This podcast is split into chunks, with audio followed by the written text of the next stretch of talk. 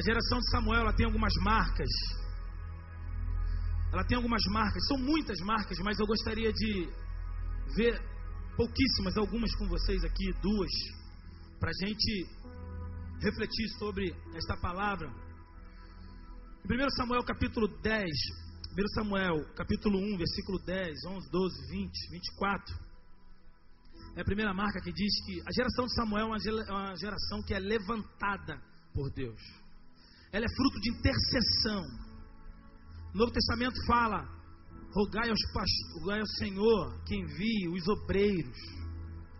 A geração de Samuel é uma geração que é iniciada numa intercessão ela é solicitada a Deus, ela é, ela é solicitada para que se levante por Deus. Por isso que eu digo que nós somos ah, e podemos ser a geração do cristianismo, a, geração do evangelho, a geração do evangélico. Mas essa palavra nos traz a uma repensar, a um repensar específico, porque a geração de Samuel não estava programada no Cronos para existir. A mãe de Samuel era estéreo, você sabe disso, a história não vai dar para a gente ler tudo. Você vai só anotando aí. Depois você vai conferindo. Como os crentes de Bereia. Né? Mas a geração de Samuel, ela não foi uma geração. Samuel não foi alguém que veio naquela cronologia como você vê, fulano de tal gerou, fulano de tal gerou. Ele, ela aconteceu, Samuel só existiu, Samuel só veio ao mundo porque a sua mãe intercedeu.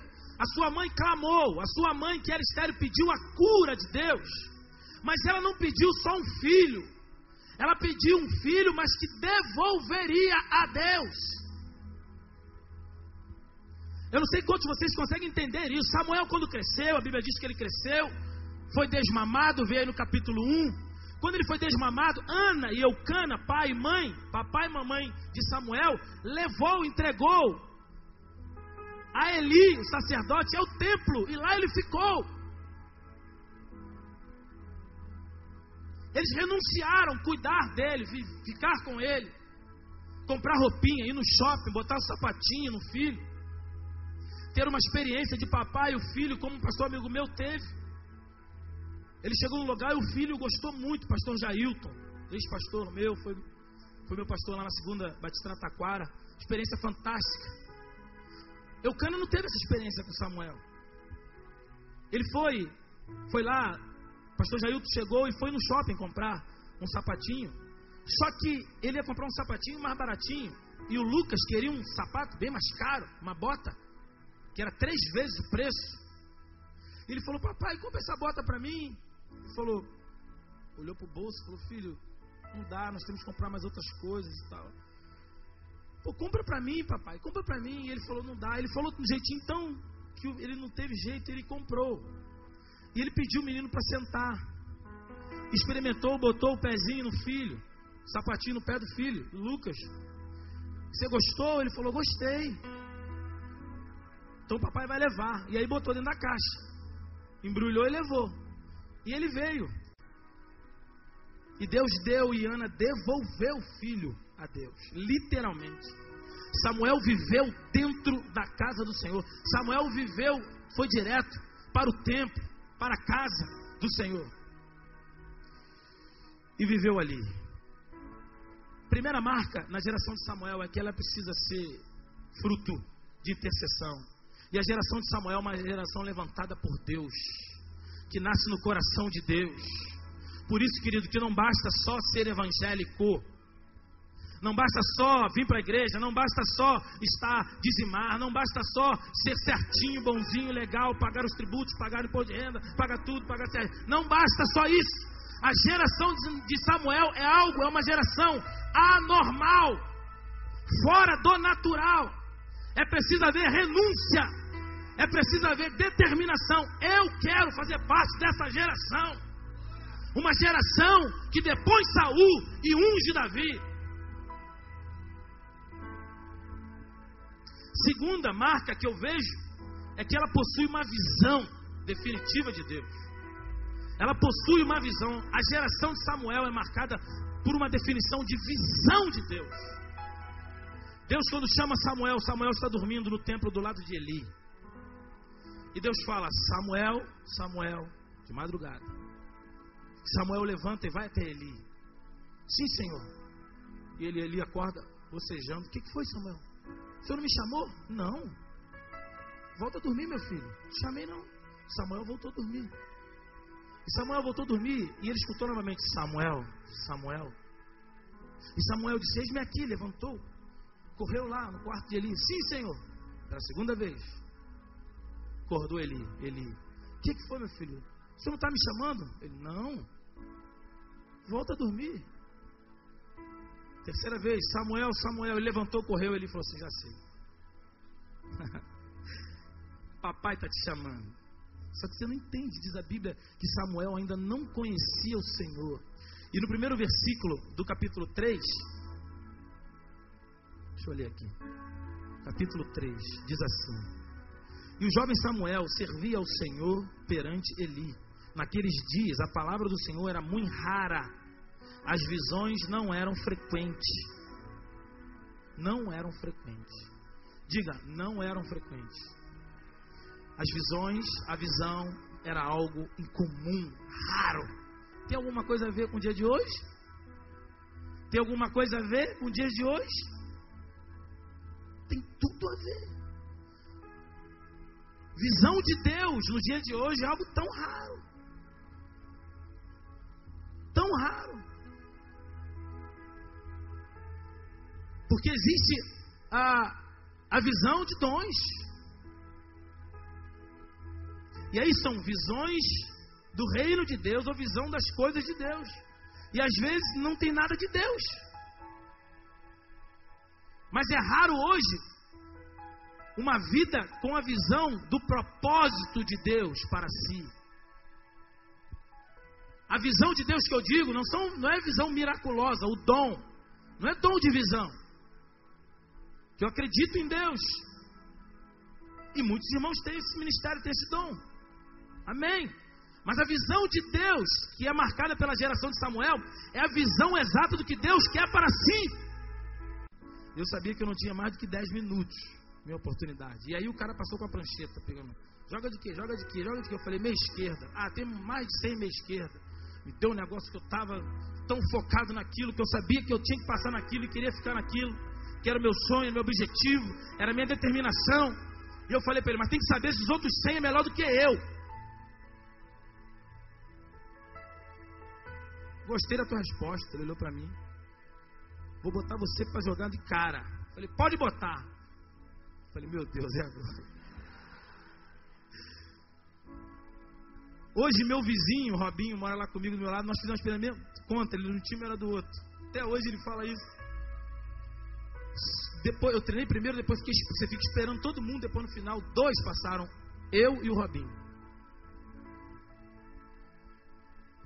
E meu objetivo era ser jogador. E eu tinha um plano para Deus. Quando eu me converti, eu tinha um plano. Senhor, eu vou jogar na Europa, vou ganhar milhões de dólares. Vou abrir um montão de igreja. Meu dízimo vai ser muito alto. Eu vou andar numa Lamborghini é, é, é, conversível. Todos vão me olhar. Quando me olhar, eu prego o evangelho. Eu tinha um montão de planos. Vou abrir um programa, vou fazer isso, vou fazer aquilo. Deus falou: não, faz o seguinte: tem gente melhor do que você para fazer isso. Você não joga tão bem. Vou botar gente melhor para você fazer isso.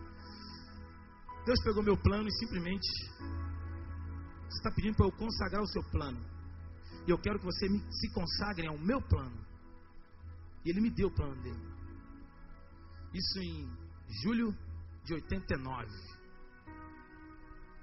E eu tinha acabado de me profissionalizar no Madureira. Quando você se profissionaliza um ano antes, com 19 anos, eu falei, agora eu vou arrebentar.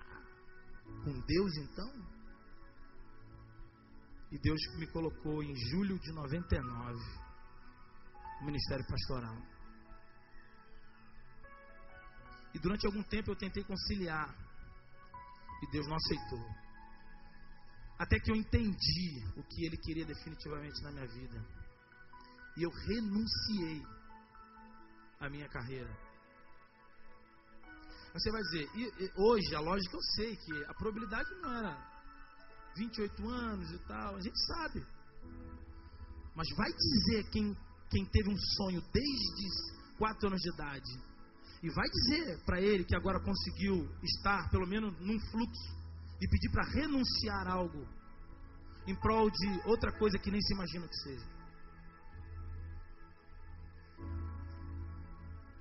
Samuel, ele renunciou à sua vida. Porque numa vez estando lá, Samuel foi jovem. E quando Samuel chegou a 18 anos, ele nunca andou numa essas motos aí do pastor Zé Marcos. Ele nunca tinha jogado uma um futebol não sei aonde. Ele não tinha ido no Maracanã. Ele nunca tinha trabalhado. Pega um ônibus. Ele poderia, ele agora, definir sua própria vida. Porque Samuel foi levado na eternidade, mas ele foi jovem. E ele bateu a juventude, como diz a Bíblia aqui, na sua juventude. Ele servia o Senhor. Querida, geração de Samuel é marcada. O seu tipo de carro vai crescer. A sua casa vai crescer. Amém? Não estou ouvindo amém? O seu tipo de roupa também vai crescer. Tudo vai crescer. Mas e a tua visão diante de Deus? Se ela não crescer, quando o carro cresce, a visão some. Quando a conta bancária, quando o emprego, quando o salário cresce, a visão vai embora. Se não houver definição, propósito, objetivo, direcionado, a visão vai embora. A geração de Samuel é uma geração que sabe que ela é levantada para servir aquele que o levantou. A geração de Samuel sabe que ela é alimentada para fazer, para sentir, para ser aquilo que o levantou, aquele que o levantou. Então, querido, Samuel é aquele, a geração de Samuel é aquela que resiste Saul e unge Davi. E o que, que é isso? Resistir Saul e ungir Davi. Em primeiro lugar, é aquela que rejeita as aparências. A Bíblia fala de Saul no capítulo 9. De Samuel, capítulo 9, 1 Samuel capítulo 9. Vamos ver se dá para ler rapidinho. A Bíblia diz que Samuel, capítulo 9, quando foi ser levantado, Saul, melhor dizendo, quando foi ser levantado por Samuel, a Bíblia diz no capítulo 9 de 1 Samuel, e havia um homem de Benjamim, cujo nome era Quis, filho de Abiel, filho de Zeró, filho de Becoranate filho de Afias, Benjamita, homem de bens. Repita comigo, homem de bens. Muitos bens. Tinha ele um filho cujo nome era Saul, moço, e tão belo que entre os filhos de Israel não havia outro mais belo do que ele. Oh! Desde os ombros para cima, sobressaía a todo o povo. Aí mais lá na frente, quando vai ser definida a unção dele, o pessoal não sabia onde ele estava. E Deus falou: procura que ele está no meio das malas ali. Aí procuraram Saul, ele levantou. Quando ele levantou, ele se destacava do ombro para cima, diz a Bíblia.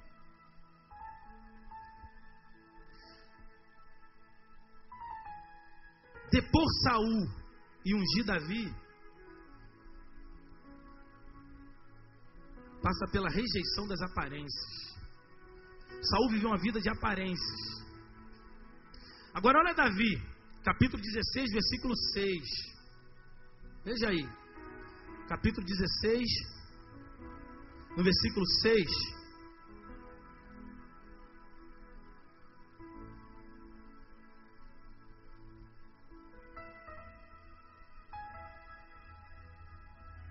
Segundo, então, né?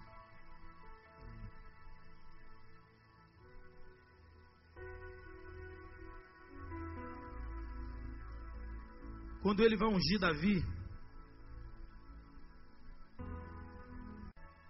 Então, se não adianta viver uma vida de aparência por roupa ou por evangeliquez, não adianta nada deixar de mostrar ou aflorar o que está dentro de si. Se tem uma vida interna, essa vida tem que ser vista também. Se tem uma experiência interna, independente da, da indumentária, da postura exterior, só que os outros, o mundo quer ver aquilo que está dentro de você. Não adianta, eu sei que, que adianta o interior e não o exterior. Mas a geração de Samuel se preocupa em externar o que está dentro.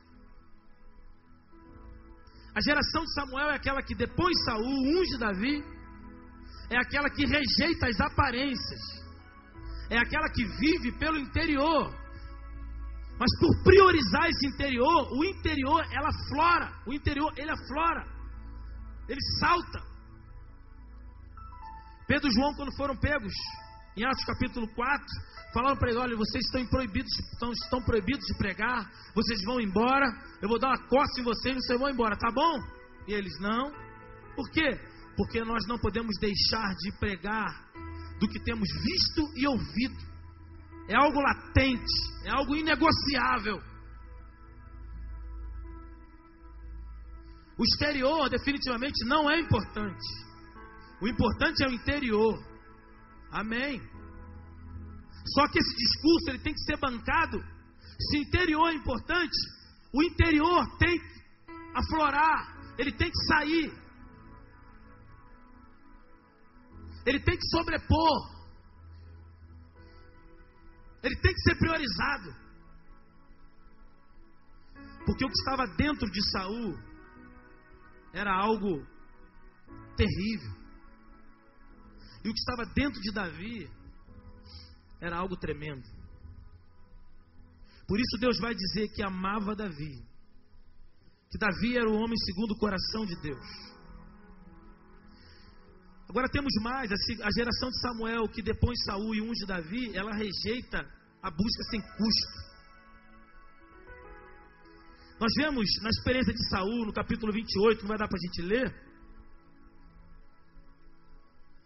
Já foi dito aqui algumas vezes, pastor Neil fez uma série de sermão, de mensagens sobre ela, sobre esse texto. Quando Saul estava numa situação muito ruim, muito difícil, uma situação é, de naufrágio espiritual, uma situação terrível, e ele buscou ao Senhor, diz assim no versículo 3 do capítulo 28. Já Samuel era morto, e todo Israel o tinha chorado, e o tinha sepultado em Ramá, que era sua cidade. Saul havia desterrado os médios os adivinhos. Ou seja, Saul tinha ressuscitado isso, tinha trazido de volta a Israel. Versículo 6: Consultou Saul ao Senhor, porém o Senhor não respondeu, nem por sonhos, nem por urim, nem por profetas. Então disse Saul aos seus servos: Apontai-me uma mulher que seja médium e que me encontre com ela e a consulte. Disseram-lhe seus servos: há uma mulher em Endó. Eu te proíbo de falar algo acerca do que ele quer saber com ele. Impressionante, o demônio nem sabia o assunto que era. E falou para ele. E ele saiu de lá com uma cara desse tamanho. Sabe quando ele foi? Jejum e oração buscou a Deus. Aí Deus resolveu o problema dele. Certa ocasião teve um irmão que falou comigo: Pô, tá dando tudo errado na minha vida. Tá dando isso, tá dando aquilo. Eu falei, cara, Sabe aquela ponte ali no Mangueirinha? Eu morava lá em Jacarepaguá. Tem uma mãe de santo ali, tem uma, uma rezadeira, melhor dizendo. Tem uma rezadeira ali que faz um negócio lá tremendo. Ele abriu um olho desse tamanho para mim. Eu já era crente. Ele falou para mim assim: Mas que isso? Você é seminarista falando para mim? Ah, meu irmão, vai adiantar eu falar o que para você? Você quer que eu fale o que para você? Para você orar, buscar Deus na madrugada, orar, clamar, ler a palavra. Tu lê a palavra, tu não ora, tu não busca, tu vive o evangelho de graça. Da graça é uma coisa, o evangelho de graça é outro. Tem gente que confunde o evangelho da graça com o evangelho de graça. O evangelho da moleza. É moleza porque Deus age por nós. A Bíblia diz que o Senhor é aquele que trabalha por nós. E a Bíblia também diz em, outros, em outro texto que Deus abençoa quando nós dormimos. Vai dormir, mas durma no Senhor. Quem dorme no Senhor, Deus age. Quem não dorme no Senhor, vem a banda passar e tocar. E aí o que aconteceu? Ele abriu um olho desse tamanho. Eu falei para ele: vai adiantar eu falar para você, buscar Deus. Deixar de parar com esse negocinho de namorar, pegar três, quatro meninas de três em três meses. Parar com esse negócio de ficar andando para baixo para cima. Toda hora chega alguém no nosso ouvido aqui fala, alguém que fala, que te viu ali, que te viu aqui, tem nada a ver com a tua vida. Mas chega, dá um chega na tua vida, querido. Eu falando para ele, eu sei que Deus está falando isso para alguém aqui. Chega de viver humilhação. Chega de viver se escondendo. Quando vê alguém se esconde, dizendo que estava ali, que não estava aqui. Até quando tu vai viver assim? Até quando vai viver assim? Uma roupa de segunda a sábado e chega domingo é outra. E tem gente pior, que eu acho pior, que nem domingo troca roupa. Pelo menos sou sincera. Sincera, mas está deixando. Não sei se vai para o inferno, que eu não sou Deus. Mas que está perdendo a unção de Deus, está. Que está perdendo, não está vendo, não está vendo. Eu afirmo profeticamente, digo isso em nome de Jesus: não está vendo a mão de Deus. Não está vendo. Porque o mesmo Deus que me diz isso, me interrompeu na hora que eu disse que eu ia dizer que vai para o inferno. Estou sendo sincero para os irmãos e abrindo o que Deus me revela agora. Eu ia dizer, vai para o inferno. E Deus me freou. Isso você não pode dizer. Mas isso eu digo. Quem vive desta forma não está vendo a mão de Deus. Não está tendo visão de Deus. E o Senhor diz algo. Rejeita a geração de Samuel, ela rejeita a busca sem custo.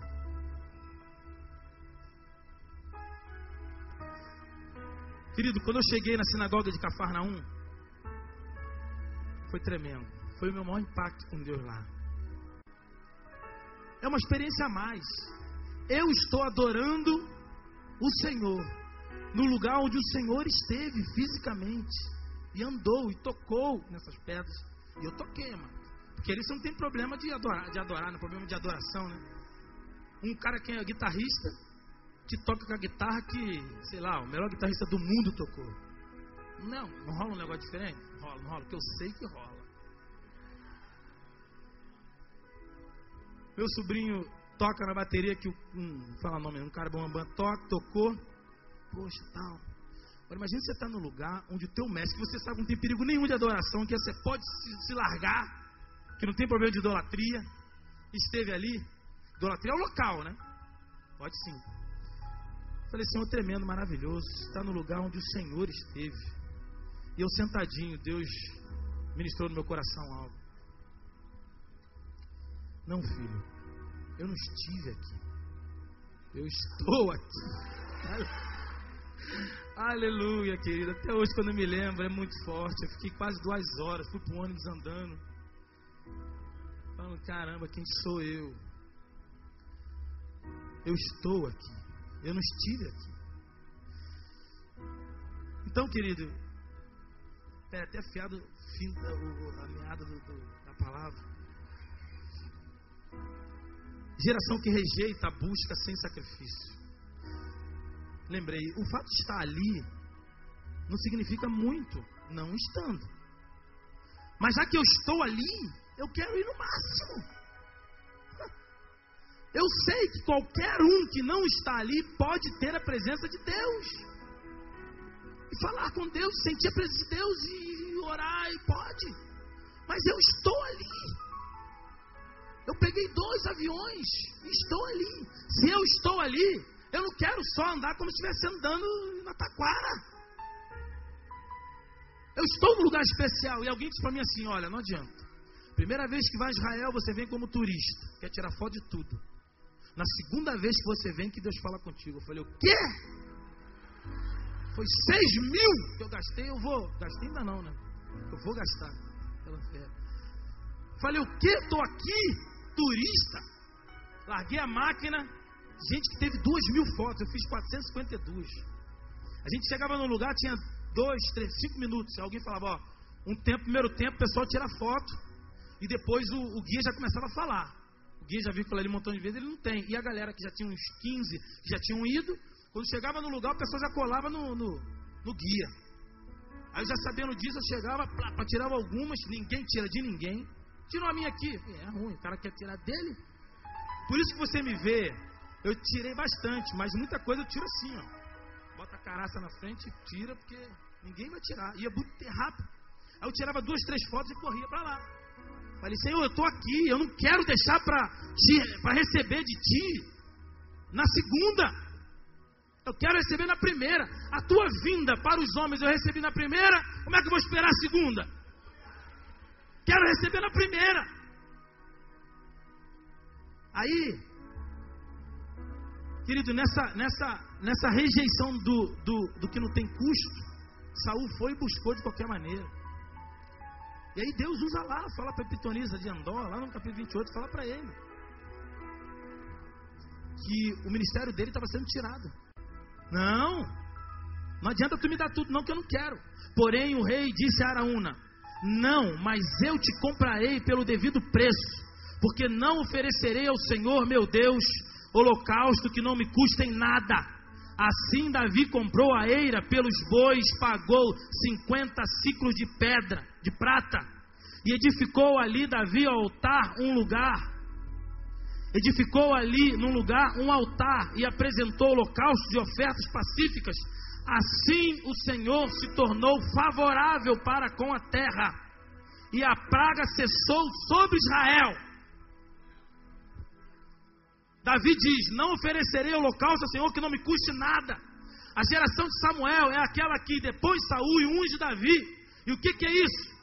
Primeiro, é aquela que rejeita as aparências. Segundo, é aquela que rejeita o buscar sem custo. Ela rejeita o buscar de qualquer jeito. Ela rejeita o buscar é, é, é, desleixado. O buscar natural, quarta e domingo. Uma estatística que a maioria dos crentes só lê a Bíblia quando está aqui no ajuntamento. Só buscam a Deus quando está aqui. Ou quando tem um ente querido doente. São os crentes mais fervorosos quando tem algum problema de saúde na família. Ou quando o patrão fala que vai mandar embora. Ou qualquer outro perigo parecido. Por último, rejeita o espírito de rebelião. A geração de Samuel é aquela que depois Saul e unge Davi. E ela rejeita o espírito de rebelião. Olha aí. Olha que coisa interessante. Nós não vamos ler, mas vou só lembrar. Quando Samuel foi ungir Saul, Saul estava procurando um animal. Qual animal? Uma mula. Não sei se era manca, mas era uma mula, um jumento. Nós já lemos esse texto lá atrás. Quando Saul encontrou-se com Samuel, ele se encontrou com Samuel procurando uma mula perdida. Quando Samuel vai ungir Davi, ele encontra Davi cuidando de um outro animal. Qual animal? Ovelha. A marca do jumento são as mesmas características que você vai encontrar na vida de Saul. E as características da ovelha são as mesmas características que você vai encontrar na vida de Davi. Ou seja, submissão na vida de Davi. Ovelha, jumento, mula, quando ela empaca não tem jeito. Insubmissão. Nariz empinado, orgulho, prepotência. Se enrijece. A carne não dá para se comer.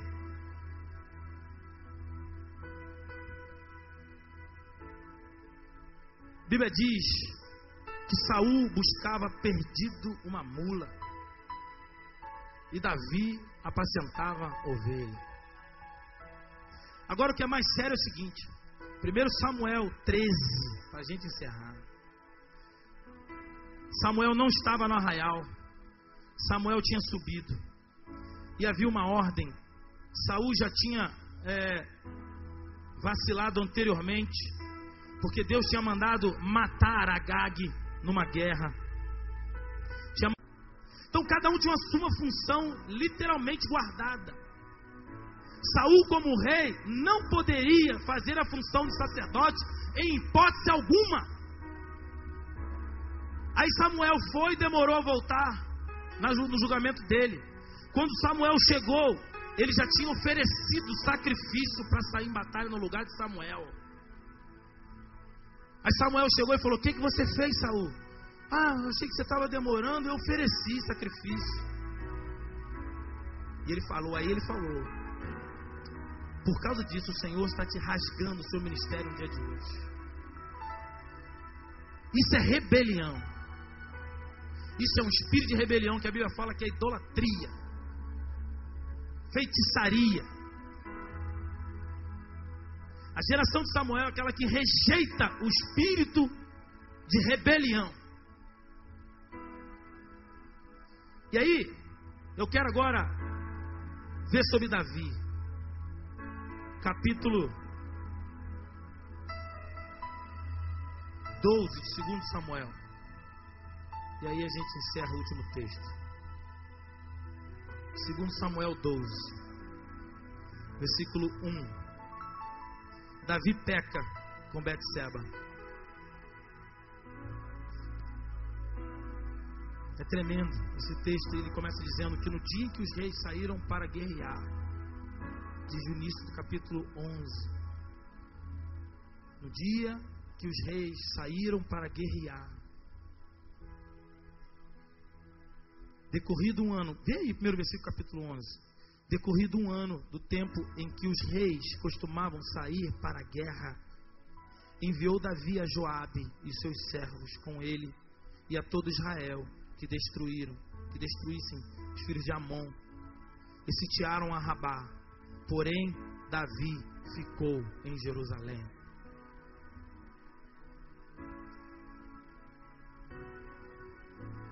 No ano que os reis saíram para guerrear, Davi deveria sair para guerrear. Ele não saiu. Ele ficou. Ele não submeteu. Ele tem que ir para dar uma moral. Ele não foi, ele ficou. Ficando, aconteceu o que aconteceu. Saiu na janela, viu Betseba tomando banho no seu quintal. Alguém já disse que ela estava certa de que o rei Davi não estava ali. Nós não sabemos. O que sabemos é que Davi deveria sair não saiu. Em ficando, teve a situação que esteve. E aí, no versículo 12, pecou-se com Betseba. Davi tinha muitas mulheres. Muitas mulheres. O rei tinha muitas mulheres. E ele adquiriu uma que era única de um, de um homem de, de fiel a ele. Tremendo, tremendo. Mostrando que o homem mais ungido que foi, e o Davi foi o maior rei de Israel. Nós fomos lá no túmulo de Davi, você viu ali túmulo de Davi e Samuel é idolatrado pelos judeus. Mulheres têm que entrar de um lado, os homens entram de outro. Tem que pôr o kipá. Kipá, aquele, aquela cuiazinha, aquele bonezinho aqui. Você não pode falar alto, você não pode gritar, você não pode ficar fazendo estardalhaço. Tira foto com muita rapidez. Porque eles não gostam. A geração de Samuel é uma geração que é submissa. É uma geração que diz não ao espírito de rebelião. É uma geração que se submete. É uma geração que se posiciona diante da dificuldade. E ela opta em destituir Saul e ungir Davi a cada dia. Nós vamos adorar o Senhor mais uma vez com essa canção que nós já adoramos. Eu quero que você fique de pé agora. Em nome de Jesus. Nós vamos adorar o Senhor com essa canção. E como eu disse, eu quero profetizar para vocês, para muitos de vocês, especialmente para essa juventude, que tem uma arma poderosíssima nas mãos. Sabe por quê? Porque os jovens de hoje, 2008, nós podemos ser e temos tudo para ser a geração apocalíptica. A geração que pode ter o privilégio de ver com os nossos olhos a volta de Cristo. Amém? Por isso que essa geração jovem dessa desse momento é uma geração que tem uma responsabilidade tremenda nas mãos. E nós não podemos vivê-la de uma forma desleixada. Nós não podemos viver definitivamente de uma forma natural. Tem que ser sobrenatural. Ainda que vivamos o nosso dia a dia, ainda que usa, usemos a, as nossas indumentárias, usamos o piercing, usamos é, tatuagem, pode usar bermuda. Hoje entrei numa igreja de bermuda. Isso não tem nada a ver com, com vida profética. Mas é alguém que anda de piercing, de tatuagem, de bermuda, mas que quando abre a boca sai fogo da boca. Aleluia! Sai fogo da boca. As pessoas vão olhar para você de camiseta e bermuda na rua, chinelo de dedo e vão olhar, tem fogo aí. E vão dizer, vão olhar para você, e eu louvo a Deus quando isso acontece comigo. De camisa de malha, de calça jeans, e alguém chega para você, irmão, você é crente? Eu falei, sim. Eu preciso conversar com alguém. E começa a falar. Pelo amor de Deus, fale de Jesus para mim. Essa é a juventude que eu sonho. Uma juventude sem estar preocupado com o exterior, mas uma juventude que prioriza o interior, mas que vai impactar o mundo exterior. Uma juventude que vai surpreender o inferno e o diabo. Uma vez eu estava numa pelada, num churrasco, sem camisa, de short. Acabamos de jogar uma pelada, o cara começou a falar, começou a falar, começou a falar. Falou, para daqui a pouco alguém veio, pastor, toma aí. Ele falou, pastor? Olhou para mim. Falei, sim, sou pastor. Ué, mas, mas, mas, mas, mas como é que é pastor, irmão? Ué, mas, mas pastor pode ficar sem camisa? Qual é o problema? Não acabamos de jogar bola? Quer que eu jogue bola de terno? Ele, mas, olha, não tem mais, segura essa, essa besteirinha aí. Comecei a falar com ele, comecei a falar com ele, o cara ficou desarmado. O cara ficou desarmado porque ele está acostumado a entrar numa igreja armado e pegar um pastor, e pegar o terno e gravado, pegar o período inteiro e vir armado. Ele estava desarmado, ele não esperava. Por isso Deus está remoldando o nosso pastor, aleluia, alabaçurica. Ele sabe disso. É um tempo de renovo. Porque Deus diz: janeiro eu te dou para você e tua família. Mas agora trato eu contigo nesse tempo de renovo. Eu te presentei com as férias de janeiro para a tua alma e o teu espírito, e o teu gozo e a tua mente. Mas agora eu trato contigo num renovo, e te restauro e te chamo por Neil e te restauro de uma forma que tu já tem experimentado tu sabe onde eu vou te levar. Porque hoje eu reinicio contigo uma nova caminhada e assim ungirei aqueles que estiverem contigo. Assim levantarei a geração de Samuel nesse lugar. Assim eu vou ungir nesse dia muitos, muitos que estarão na brecha contigo. Aleluia. E eu quero fazer parte dessa geração de Samuel. Que Deus hoje levanta e unge, não para brincadeira. Deus hoje levanta para algo muito sério e muito profundo. Porque Deus quer levar a Betânia em lugares que nós nem sabemos. Mas Deus precisa levar de uma forma especial. Isso é profético esse dia de hoje. Deus quer levantar uma nova geração nesse domingo hoje. E Deus quer ungir. Quando nós entramos na casa de Samuel, lá em cima do, do, do, do túmulo, eles guardam uma talha enorme, uns 50 centímetros de altura, mais ou menos, no alto. E ali é um óleo. Porque a vida de Samuel é marcada pela unção. Samuel foi ungido para ungir. A geração de Samuel é aquela que é ungida para ungir. A geração de Samuel é aquela que depõe Saul, os Saúls da nossa vida e unge os Davis. Diz não à prepotência e o poder dos homens e a beleza natural. E diz sim ao mais novo da linhagem de Jessé. E reinicia o projeto, o caminhada e a linhagem de Jesus. Por isso, nessa noite, se você quer fazer parte da geração de Samuel, eu quero que você saia do seu lugar, venha aqui à frente. E nós vamos orar por você depois. Nós vamos adorar o Senhor com essa canção. Em nome de Jesus. Aleluia.